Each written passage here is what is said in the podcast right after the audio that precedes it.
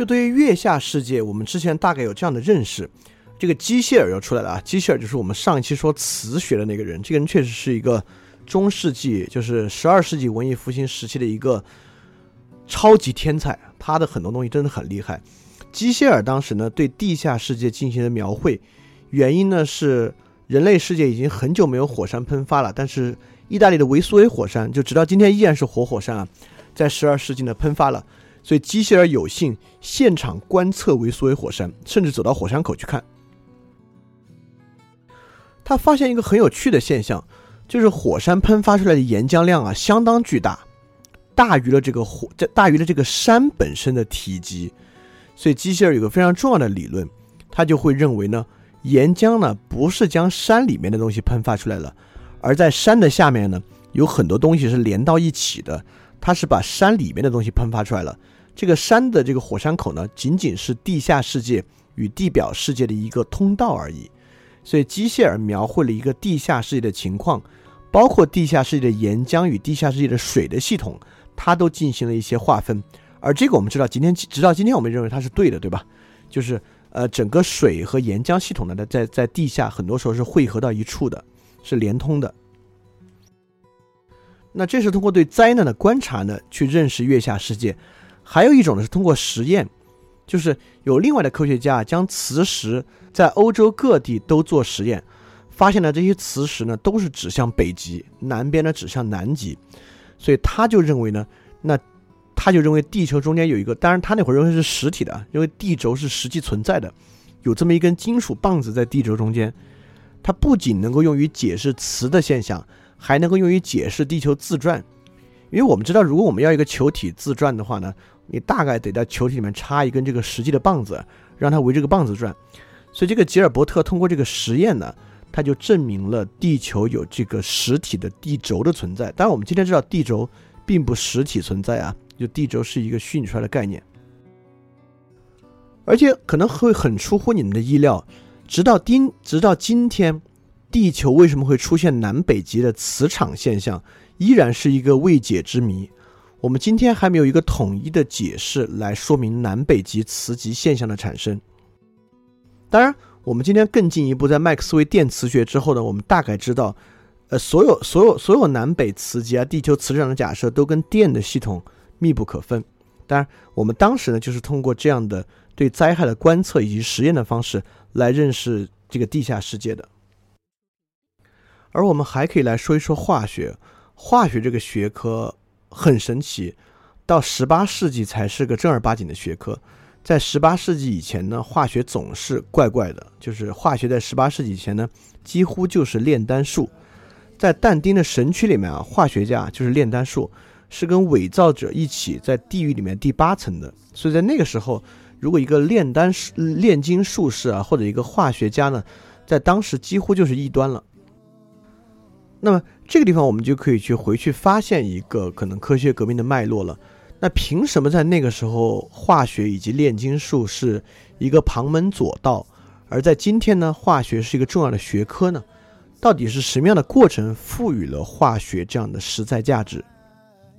那我们到今天，我们知道化学不仅是一个实在学科啊，也是我们很多时候认识世界的一个基本假设。呃，我们之前讲过很多次，我们对世界的隐喻呢是物理的，我们认为世界是物理的，因此我们会说，呃，怎么去推动这个事业的进步？我们知道推动其实就是一个力学的隐喻，对吧？我们认为某个事业呢是用力的方式去推动的啊，比如说我们认为，哎，有谁要堕落了，我们会讲，哎，想办法拉他一把。我们认为人的精神状态的改变呢，我们也对它有力学隐喻。当然，我们知道我们今天不光有力学隐喻，化学的隐喻。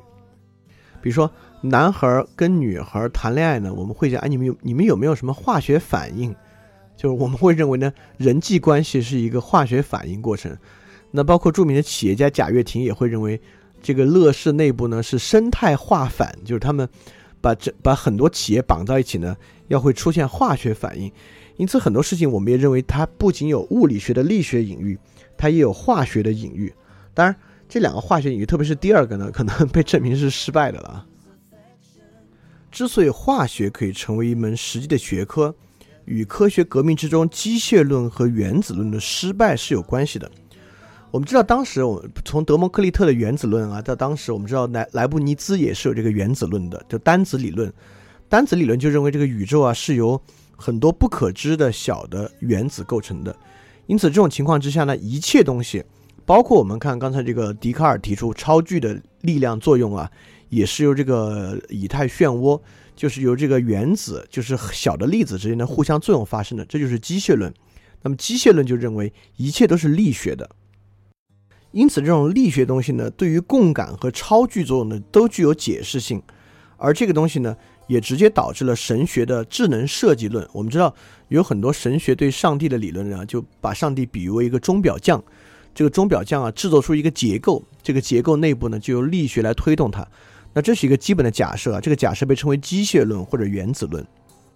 但我们也知道，这个在当时遇到一个很大的问题，就这个宇宙真的是由粒子推动啊，这就是。当时著名的这个物理学家、哲学家、文学家，著名的超级大天才，叫弗莱兹·帕斯卡尔，对于笛卡尔的推动，因为笛卡尔声称自己这个虔诚的天主教徒，但帕斯卡却说，在笛卡尔的世界里面啊，上帝只用在一开始出现就行了，之后就没有上帝的事儿了。意思就是说，如果你真的认为是威力的机械论呢，是不容纳变化与随机性的，因为当时还没有量子理论嘛。如果没有变化与随机性，上帝只需要第一推动。推动之后呢，所有的事情都是决定论的，所有的事情呢都会由力学来决定。因此，在当时的人看来呢，如果我们纯粹相信机械论与原子论，必然会导向决定论与无神论。这也是牛顿力学所带来的决定论色彩啊。当时我们我们之前讲过，就是为什么化学可以复兴，化学会成为学科，恰恰就是因为化学似乎为神的存在容纳下了位置。化学是反对机械论与绝对原子论的，所以化学理论与当时的波义尔这位化学家有极大的关系。但我们讲波义尔的时候呢，我们还要再讲讲医学，因为我们知道当时化学主要是这个炼金术士来推动的。炼金术士呢有一些非常蒙昧的观点，就大概认为所有金属元素都是汞和硫构成的。所以说，为什么叫炼金术士啊？那他们就是要去炼金，既然一切金属都是由汞和硫过程构成的。他们就认为，如果你们硫太多了呢，就变成了银；如果硫太少了呢，就变成铁和铜。就是因为硫的可燃烧性，所以它跟其他元素的可燃性形成了配比关系。那如果是汞太多太少呢，就会形成锡啊，其他的这样一些金属元素。所以说，所有金属啊，就是靠炼的过程之中。所以你是可以把银啊、铜啊、铁转化成金的，比如说。如果这个呃银要转化成金呢，就把里面的硫减去一点，它就变成金了，大概是这么一个想法。所以整个炼金过程呢，不是一个物理过程，而是一个变化的过程。我们知道，我们学化学呢，大概化学跟物理的不一样。当然，当代化学的核心就是物理啊，化学就是微观粒子运动啊，又是量子理论了。那你要今天学一个化学呢，你可能最后学到底呢，学到最深处呢，就是学量子理论。但在当时呢，化学就是一种变化。而物理呢是种在性质上不变的东西，所以说化学的这个时候被引入了一个非常重要的其他的学科，就是医学。医学在早期啊是跟化学一点关系也没有的。人类最早期的医学呢，大概跟四元素说有很大的关系，就世界是由火、气、土、水构成的，那么这个自然呢也是由春夏秋冬构成的，那整个性质呢是由。冷热干湿构成的，所以我们知道古代的医学家呢就有这种体液说，就是你体液是黑胆汁、黄胆汁、粘液、血液为主呢，也是四个要素。所以这整个这个世界啊是由和谐的四构成的。那人体的运行呢，就是这种外部的季节、外部的天体、外部的元素相关的一个系统。这跟中国古典的也很像啊。所以说，传统的医学啊，跟化学无关，是盖伦和希波克拉底，呃，推进的一个医学体系。我们知道，今天医生发的誓言呢，还是叫希波克拉底誓言。当然，他们依然非常伟大，因为我们知道，在希波克拉底有自然，也就是说，像泰勒斯以自然的方法看待世界一样，我们过去巫医啊，包括现在你们去苗族啊或者彝族部落呢，依然是巫医。巫医呢，就是说医学是超自然的。那希波拉希波克拉底做出了很大的贡献，就是像泰勒斯认为自然是就是自然界是由水构成的这种自然主义观点一样，他对于人的观点呢，也是自然主义的。他发明了体液学说，就是人是由四元素这样构成的，就代表了这个巫术与自然哲学的一个分离。当然，罗马时代的盖伦呢，是直接发展了希波克拉底的观点，他也提出了非常重要的观点啊，就他发现了人的各个部分的不同作用，就人不是一个整体。你看，在希波克拉底的系统里面呢，大概只是有这个心脏啊等等啊，跟四元素的对应关系。但盖伦呢，发现了人更多的不同部分的不同作用。那直到这个文艺复兴时期啊，整个医学体系还是希波克拉底与盖伦的。这个东西可以在所有学科里面是发展最缓慢、进展最少的一个。大家可以去想想为什么啊？其实很大程度上是因为拿人来做实验和观测现象，其实在古典世界真的没有那么多。所以说，我们知道当时的物理学啊，特别是数学啊、几何学啊，那发展的快的不得了了。但是医学呢，已经过去了好几百年，甚至小一千年，依然是盖伦和希波克拉底的。那真正对医学带来变革作用的呢，其实就是化学。我们知道，直到今天，你的大学学化学呢，可能毕业之后最好的就业就是去做医学的研发。那当时化学怎么引入呢？就是炼金术引入了整个医学体系。将炼金术引入医学体系呢，就是这么一位怪人。这个人呢，就是帕拉塞尔苏斯。但我们一听这个名字，帕拉塞尔苏斯啊，就知道他肯定本名不叫这个，就后面什么什么斯，什么什么斯。都是当时人文主义啊，人们新给自己起一个拉丁化的名字，就是听起来像个古罗马人一样，特别来劲。这个帕拉塞尔苏斯本名肯定不叫这个啊，叫个别的名字。那但我们今天记住的名字呢，是他的拉丁化名字帕拉塞尔苏斯。他之所以可以把医学与炼金术结合到一起呢，这个还真的相当偶然啊。当然，如果不是他呢，如果你认为历史有一个发展方向呢，如果没有这位呢，也有别的人。恰恰就是因为他既是一位医生，也是一位炼金术士。那么在他从医的早期呢，依然是学习盖伦与希波克拉底的医术。但是由于他对于炼金术的研究，当然我们知道炼金术这么多年肯定都没有成功的炼出金子啊。如果能成功的话呢，说明他们的理论对了。也就是说，这个帕拉塞尔苏斯肯定在炼金方面呢也屡屡受挫，因此转向了另外的一个方向，认为炼金术的目的不在于要提炼出真金，而在于改变人体。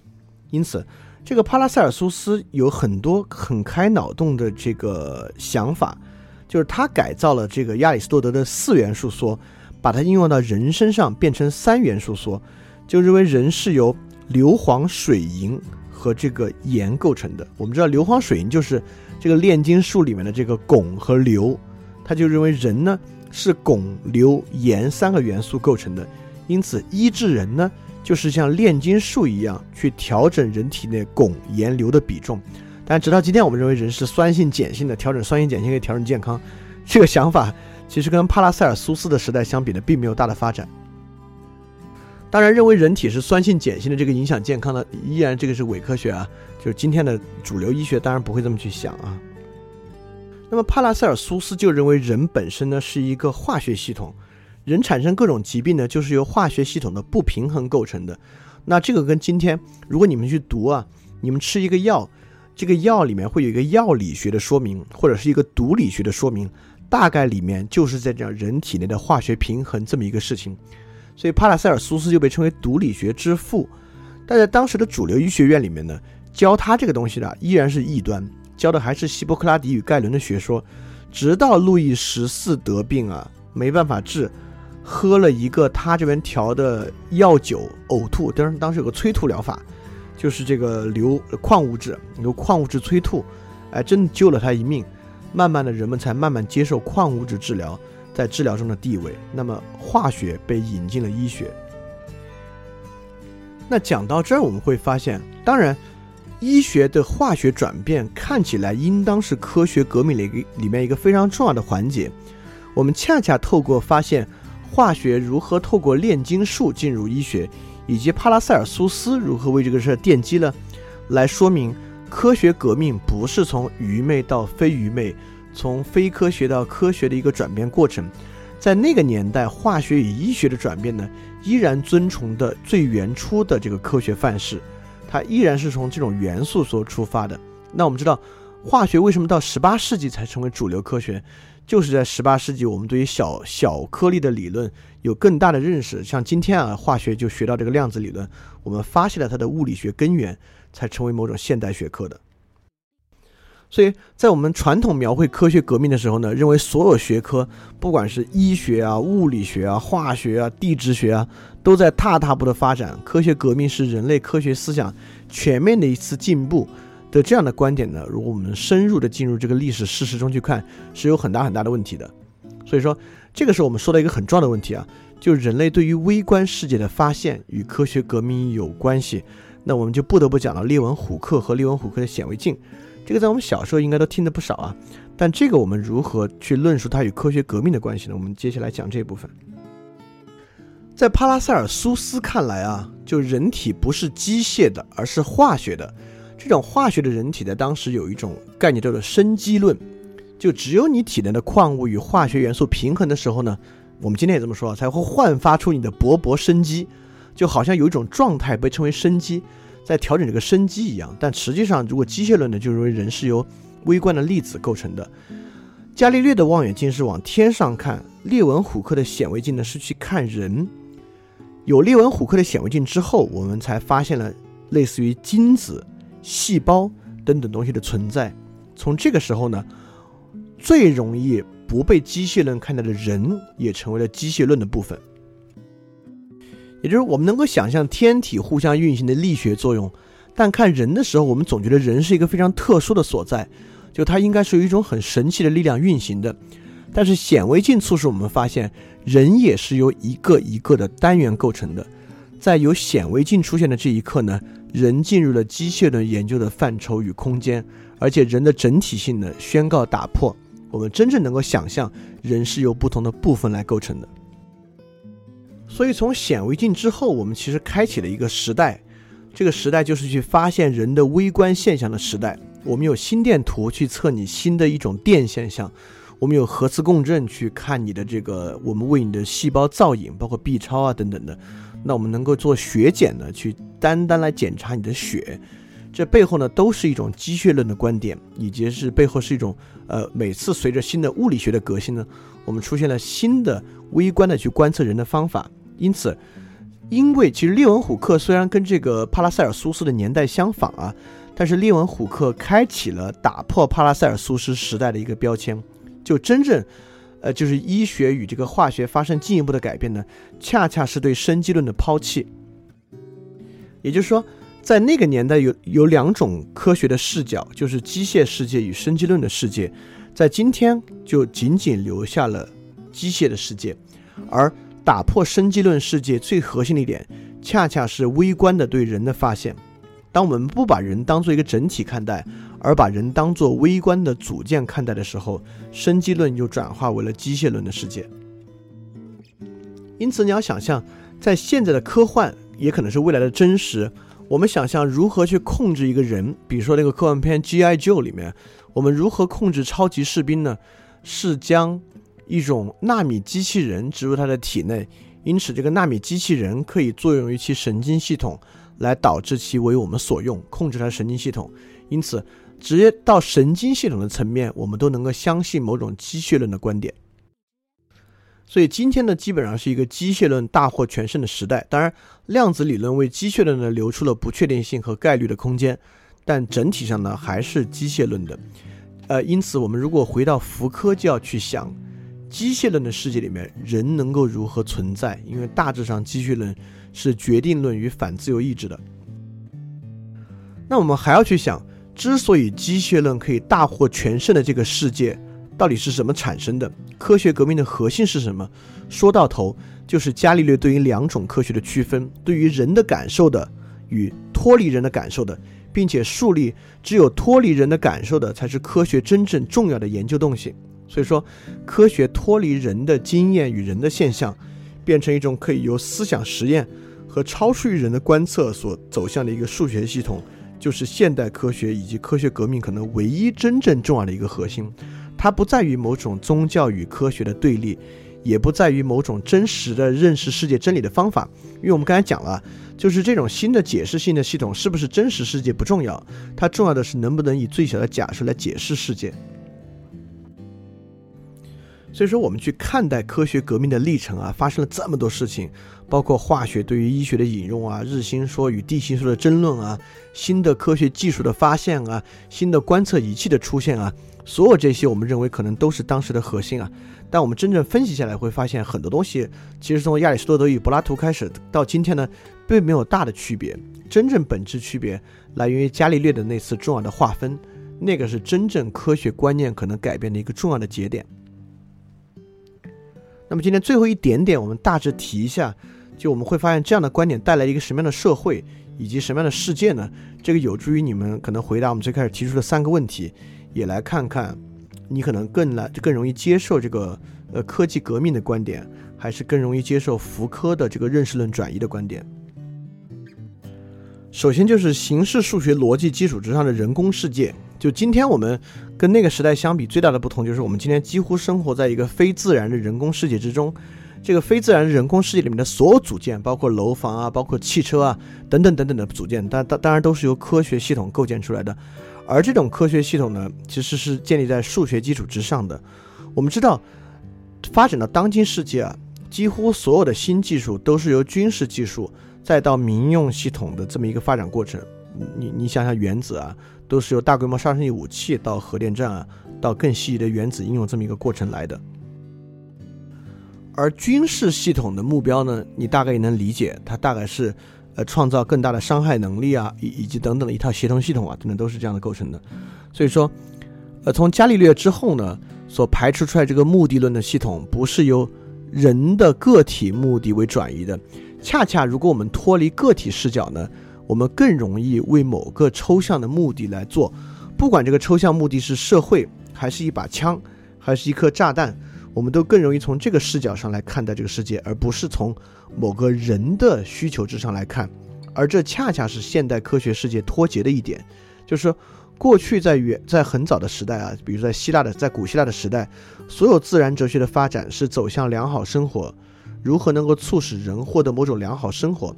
但从伽利略之后。排除了人的要素呢，我们的科学可以走向一个非人的、更细节的目标，而这个呢，恰恰促成了人工世界的构成。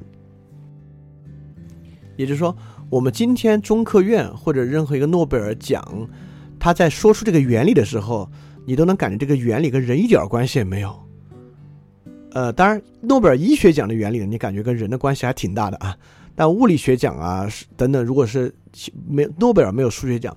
但其他的数学奖啊，你能够感觉到整个这个系统与它研究的东西呢，跟人是没有直接关系的。比如说我们讲量子理论，讲到量子的这个呃不稳定传态啊等等这些东西，这跟人是实际上真的说的关系相当相当远。最后呢，应用到人身上是什么样呢？真的是不可知的。但是在古希腊，任何一个科学和技术，它在发明之初或者研究之初就已经非常明白它在人身上能够带来什么样的直接作用。这就是为什么爱因斯坦会后悔相对论的提出，对于核聚变来产生原子弹，就是产生了奥本海默计划这样的一个事情，就是因为在那个年代，就爱因斯坦的年代，就二十世纪初的年代啊，研究新的物理学理论与人的世界已经严重脱节了，因此你东西做出来之后，最后实际应用是什么呢？是根本不知道的。这点这点其实可以看到科学与技术的关系越越来越远，但是我觉得重要的是。他从反向呢，又促进了技术化的世界，就是海格海德格尔批判的技术性世界，又恰恰是由这样的科学来推进的。呃，这个悖论该如何去理解呢？就现在很多东西都要脱离人的要素才会有用。我们可以都可以拿宗教来讲，我们知道现在很多宗教被极大的技术化了。就比如说你信仰佛教或基督教啊，很可能祷告会去庙里烧香这个事儿不得不做。做了之后呢，可能你想求的东西呢就会有帮助，而如果你任何人会认为我在完成这个仪式的过程中稍有差池呢，可能都会有问题。我们再来说，比如说今天如果任何人要运营一个自媒体账号啊，我们可能就要说，作为一个自媒体账号的运营者呢，要抛开你个人的好恶，按照一种社会的规律来写文章。也就是说，自媒体呢应该有一套取标题的技术。一套构建内容的技术，在这个基础之上呢，你才能够获得成功。而个人的好恶，一个人自己的品味等等呢，在这里面是不重要的。那为什么既然科学与技术走得越来越远，而现在技术本身又变得这么重要呢？就是伽利略的区分，不仅带来了人在科学中的排除，也带来了人在技术中的排除。因此，我们今天如何看待技术，指的就是能够脱离个体的好恶，脱离个体的标准来施行的一种方案，被称为技术。而在伽利略排除人之后，科学因为没有人而有效。那今天我们依然相信技术因为没有人的痕迹而有效。所以，一切带有个人色彩的东西，在今天的社会，如果要说有没有用啊，很多情况下我们会倾向认为它没有用。不管是科学还是技术本身，都要脱离人的要素才可以成为一个系统。但是，这就回到我们最初我们做这个量子理论、数学和科学革命要说的那个问题了。那如果我们今天要开展科学与技术批判，它的问题是什么？它问题的根源在哪里？我们可不可以去这样去想，它的问题的根源在伽利略那个地方，将其分为属人的和不属人的，而将不属人的认为是科学正当性的根本来源。直到今天，我们认为不仅不管是科学还是技术，都必须排除其人的要素才真正有用。但是呢，它的服务对象却又都是人，这就是今天的一个悖论。我们认为自媒体是给人用的，但我们也知道今天的自媒体环境对人来讲呢。并不服务于你的幸福，相反，它反对于削减你的幸福。为什么一个由人发明的、属于人的、以人为对象的系统，最后却不能够满足人的福祉？相反，他去反对你的福祉呢？恰恰，我们可不可以去想，就是由于科学革命之中对人的要素的排除来实现的？这恰恰也是福柯说的，语言可以脱离实际经验和现象，就是。由古典的认识型语言慢慢脱离了经验与现象，直到现在的认识型语言可以独立的完全超脱于现象，构成对象本身。因此，人在其中注定就要消失的这么一个过程。所以说，我们通过这个科学革命的部分上下，我们细细的去分辨我们过去对于科学革命的很多看法，很可能是一种并不正确的成见。以及返回来看，真正的科学革命之中发生观念断裂的那个点出现在谁那里，出现在什么地方，以及那个东西可能如何来影响我们现代的世界。当然，这个呵呵如果从科学来讲呢，它很不科学，因为这样的一个观点呢，有很强烈的我自己认识的色彩。就牛津通识读本《科学革命》这本书呢，也还不是一个观点。就我通过这个看，慢慢慢慢去发现。真正很多东西跟那个时代没有什么不同，最大的不同就来源于伽利略的这一点断裂。所以说，呃，如果希望它能够引发你对于科学革命以及文艺复兴前后时代的兴趣，你可以去看《牛顿传》啊等等，慢慢来发现是不是这么一回事儿，以及伽利略的这一点是不是真的就这么重要，以及你到底认不认可海德格尔对于现代科学与技术的批判，以及是否能够认可福柯对于这个认识型转换，才是一个更根本的区分。OK，所以今天我们的分享就到这儿，也是我们整个科学脉络的一个结束。就是我们讲了量子理论，讲了数学，讲了科学革命，能够帮助大家更好的理解到底什么是科学思维，就科学思维到今天的底层是什么，以及它是怎么样变成今天的一种思想体系和观念体系的这个问题。相信通过这三期呢，有一个相对系统的，在我看来呢也还不错的一个回答，也能够能够帮助人家理解这个现象。那接下来的几期呢，我们可能会转向艺术领域，因为，呃，既然因为我们从海德格尔起点啊，海德格尔批判了科学与技术的世界，转向了诗意的世界，所以说，到底什么是艺术？到底什么是文学？什么是诗？绘画、音乐怎么回事儿？我们接下来几期会从牛津通识读本选择一些与艺术相关的东西，来给大家做分享。所以说，我们今天就到这儿，我们下周再见。非常感谢你收听本节目。如果希望每周一加入微信群，跟我们一起学习、提出问题、看到每次分享的 keynote，可以微信添加“想借 Joy Share”，想借的拼音 x i n g j i e，Joy Share j o y s h a r e，并说牛津通识读本，就可以被我们拉入群中，每周一起学习了。欢迎你来。